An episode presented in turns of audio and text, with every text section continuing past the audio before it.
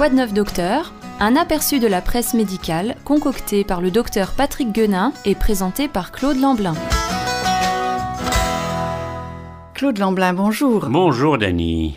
Aujourd'hui, on va voir euh, ce qu'il y aurait de neuf en matière d'activité physique sur ordonnance. Vous qui êtes un auditeur euh, régulier de ces chroniques, ce ne sera pas la première fois que vous entendrez parler des bienfaits de l'exercice physique. Et vous non plus, Claude.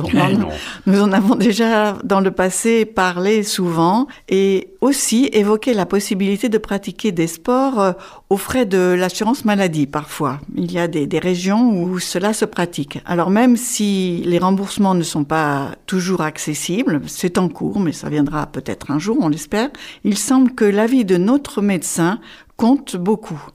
Aujourd'hui, nous allons partager un article du docteur Caroline Pichard, paru le 22 janvier 2020, qui précise euh, cette influence ainsi que le bénéfice d'une activité physique régulière. Alors, activité physique sur ordonnance, pourquoi ce doit être sur ordonnance?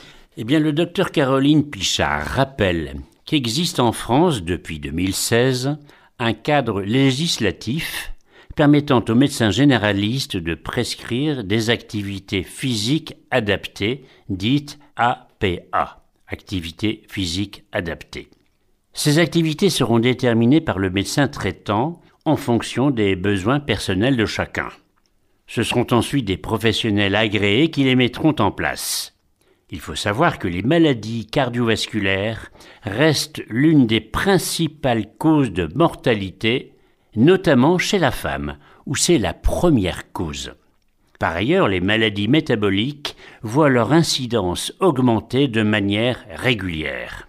On peut citer par exemple le diabète, l'obésité que nous évoquons souvent à ce micro. Alors, ces dernières années, le bénéfice de ces actifs physiques adaptés a pu être quantifié et mieux évalué. De grandes études de cohorte ont été effectuées avec des accéléromètres. Euh, je ne sais pas comment ça fonctionne, mais voilà, ça, ça semble très utile, permettant de quantifier plus objectivement l'activité physique que les questionnaires qui auparavant étaient donnés à remplir. Il faut savoir que l'augmentation du risque de mortalité apparaît dès trois heures de travail sédentaire. Bouger régulièrement, en effet, apporte un bénéfice certain. Il s'étend non seulement à la prévention des maladies métaboliques et cardiovasculaires, mais montre également un rôle protecteur contre bon nombre de cancers et autres pathologies comme la BPCO, la bronchopneumatie chronique obstructive, des maladies ostéo-articulaires, etc. Le professeur Duclos, à l'origine de cet article, estime que la prescription médicale d'activité physique transmet un message essentiel incitant à lutter contre la sédentarité.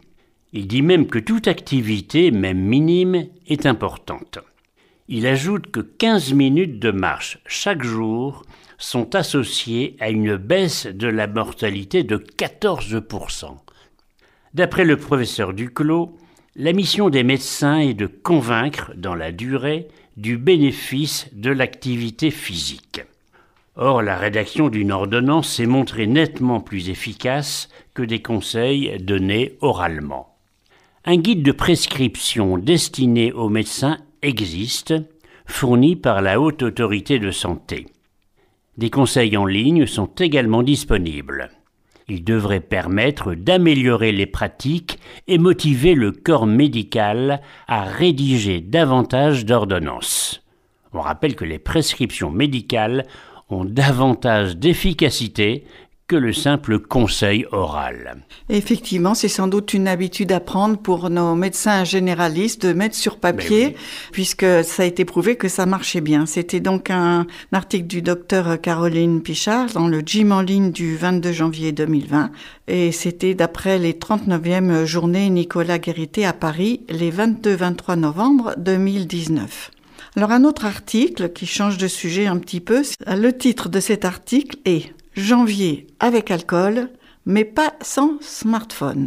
Lors d'une précédente chronique, nous avions brièvement évoqué le flop du mois sans alcool qui était proposé pour la première fois durant le mois de janvier 2020.